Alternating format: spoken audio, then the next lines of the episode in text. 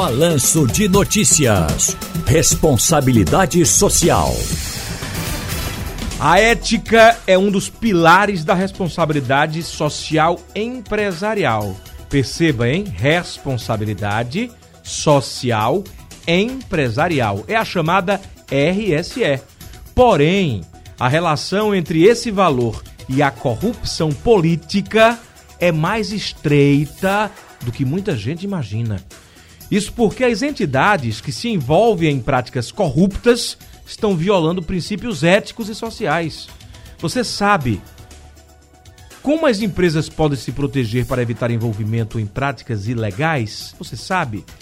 Quem sabe, e quem sabe muito bem, é a nossa Marcela Greco. Ela é coordenadora de integridade do Instituto Etos. Boa tarde, Marcela. Boa tarde, Thiago. Tudo bom? Tudo bem, graças a Deus. Marcela, é algo que eu sempre observei, né? É, essa questão da corrupção, que muitas vezes a gente só observa no setor público, mas que também pode contaminar os setores privados. E isso aí derruba qualquer ética, não é verdade? Sim, com certeza. E uma forma de blindar né, é, as empresas disso é adotando, por exemplo, códigos de conduta, um código empresarial, é, dando treinamento né, para os seus colaboradores, implementando ali o monitoramento dessas atividades. E também quando uma empresa, por exemplo, falando de corrupção aí pública, né? Quando uma empresa, se ela tem uma relação é, com o setor público, né, por exemplo, negócios com o setor público, ela também pode é, aderir a um código de conduta, né, um treinamento, como esses colaboradores empregados dela vão se, vão se comunicar com o setor público, qual forma é certa e qual a forma errada. Então, uma empresa ali perto de um, um dentro né, de um código de conduta, ela tem muito, muito trabalho ali para é, ser feito e que dá para ser feito. Código de conduta que, caso seja violado, pode até gerar uma demissão de justa causa.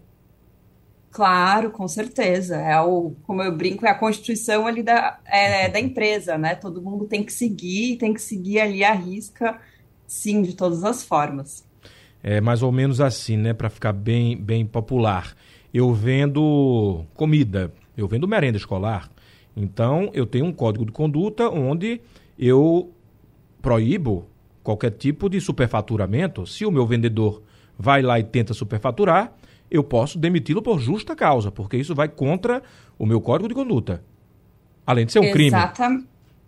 Exatamente, Thiago. E também as empresas podem ter é, meios para denunciar essas condutas né, de outros empregados. Então, ter canais ali de denúncias até anônimos, né, para preservar a identidade das pessoas que querem denunciar certas práticas que estão prejudicando a atividade da própria empresa. E isso tem um, um respaldo social, claro, porque se tem corrupção, se tem superfaturamento, esse dinheiro que está sendo subtraído poderia ser utilizado em, em, investimentos de saúde, educação, segurança e por aí vai.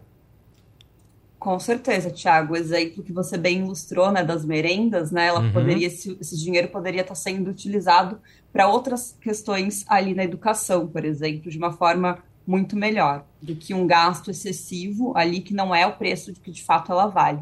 Então, com certeza, gera ali problemas éticos e gera problemas sociais no final do dia. É, eu citei exatamente esse exemplo porque, infelizmente, né, Marcela, a gente vê com uma certa frequência essa questão de superfaturamento envolvendo merenda escolar, ou se vende um produto tipo A e se entrega um produto tipo C. Isso vai corroendo. Com certeza. Sim, com certeza. E também a imagem da empresa, né, das, das pessoas que trabalham da empresa também ela é corroída. Então, é muito, é muito importante que as empresas adotem práticas para, além de coibir também, para quando se ocorrerem, é, para que a empresa fique sabendo, denuncie e adote o mais rápido possível práticas para é, cessar essa prática. Perfeitamente, até porque as empresas e até mesmo as pessoas físicas, né, as pessoas comuns, é, somos todos responsáveis por uma sociedade mais justa. Com certeza.